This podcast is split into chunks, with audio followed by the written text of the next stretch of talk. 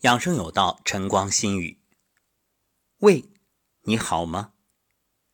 进入秋季，阳气渐弱，那么我们究竟该如何养胃呢？今天我们就针对不同的胃病谈一谈如何养护。首先是慢性浅表性胃炎，浅表性胃炎是最常见的胃部炎症，你会感觉上腹部隐痛。饭前饭后都有可能出现，但饭后呢会有饱胀感，感觉所吃的食物滞留在胃里，有时会恶心呕吐。那怎么做啊？很简单，记住四个字：少食多餐。是的，不要一次吃很多，尤其是吃自助餐的时候要格外小心，要少吃粗纤维的食物，比如像全麦面包、芹菜、韭菜这一类。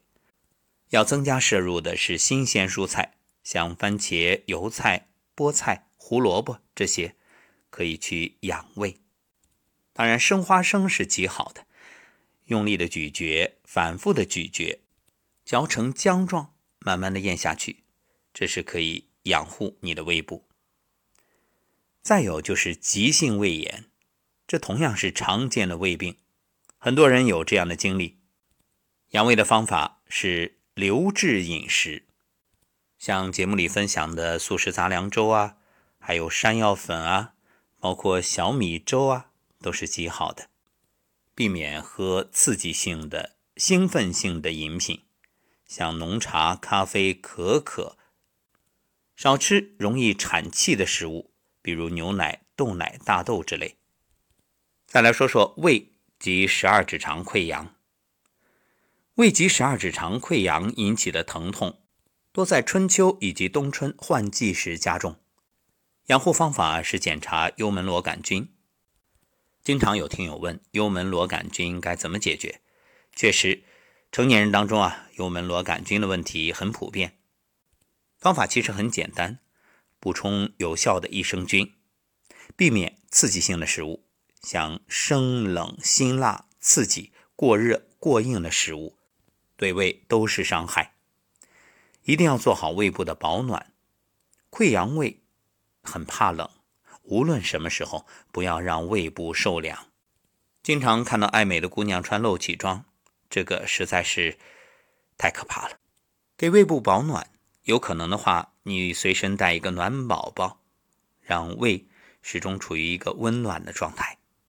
再来说说慢性萎缩性胃炎，长期慢性胃炎。胃黏膜在炎症长期损伤下会发生变化，变得粗糙薄。通过胃镜啊，可以看到黏膜下的血管显露出来。饭后呢，经常会感觉饱胀、隐痛、食欲下降。养胃处方：吃软饭，补充优质蛋白和铁元素，像牛奶、鱼肉以及含铁丰富的红豆、动物肝脏。这些啊可以营养胃黏膜，有助于修复胃壁，帮助胃液分泌。三餐定时定量，同时定内容。所谓定内容，就是严格确定食谱，要避免那种随心所欲、胡吃海塞。另外啊，胃不仅是消化食物，还在消化我们的情绪，所以一定要保持良好的心态，精神愉悦。情绪稳定，避免紧张、焦虑、恼怒等不良情绪的刺激，也要防止过度疲劳，注意劳逸结合，每天早睡早起。提醒大家，对于胃病来说，最好的就一个字：养。养护的养，不要想用什么药能一蹴而就、立竿见影，而是。在日常的生活里，通过好的习惯，让胃逐步修复。最后啊，再教大家一个方法，在胃经上呢，有个穴位叫足三里，被称为人体长寿穴。位置呢就在外膝眼下面的十厘米左右。找穴位的时候啊，可以用掌心盖住膝盖骨，五指朝下。中指下身的顶端，然后向外一横指，这里就是足三里。足三里是胃经的合土穴，胃经五行属土，足三里也属土，所以它是调理脾胃非常有效的穴位。像经常的腹胀、肠鸣，吃进去的东西不消化，或是脾胃不和、腹泻、呕吐，只要每天上午的七点到九点，也就是辰时胃经当令的时间，按揉左右腿的足三里。各十五分钟，那当天就能改善。如果长期坚持，能够加强脾胃功能。另外啊，像受寒啊，或者是饮食不当引起的胃痛，你通过足三里来止痛，效果也非常好。不过这里啊，要特别说明，同样是按揉足三里，有两种方法，一个补，一个泻。中医治病啊，有一种原则。就是虚则补之，实则泻之。补是用于治疗虚症，泻呢治疗实症。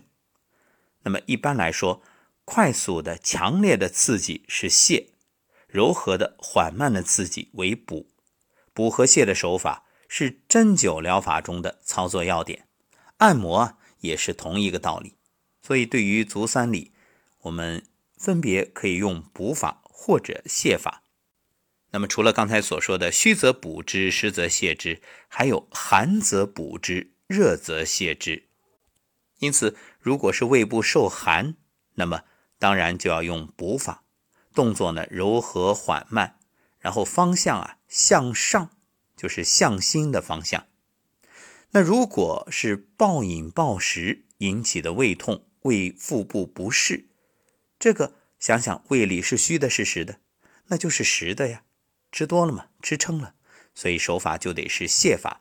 泻法是快速的、强烈的，然后呢，向脚的方向，也就是向下，你就想象着，哎，我要把这些不属于身体的东西排出去。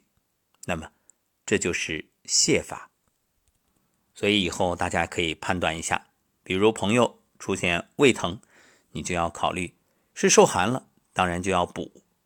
是胃火，那就要泻。同样，饿的胃疼呢，也要补；吃撑了，就要泻。好，关于胃的系列节目三档已经全部完成，愿大家能够好好的珍惜自己的脾、胃、肠，毕竟这些啊，是为你的身体提供气血的功臣。要通过它们摄取食物，获得营养，可谓劳苦功高。当你面对美食的诱惑，想要大快朵颐之时，建议先和胃打个招呼，做个交流，看看他愿不愿意。虽然胃不会说话，可他却会以疼痛等难受的方式折磨你，来表达抗议与不满。与其到那时候大家都不开心，不如提前交流一下，然后收敛一点。这样皆大欢喜，毕竟比面对一桌山珍海味却没有胃口更好的是，即便粗茶淡饭也能有好的食欲。而这一切的前提就是保持脾胃肠的功能。祝你胃好，胃口好，吃嘛嘛香，一切都好。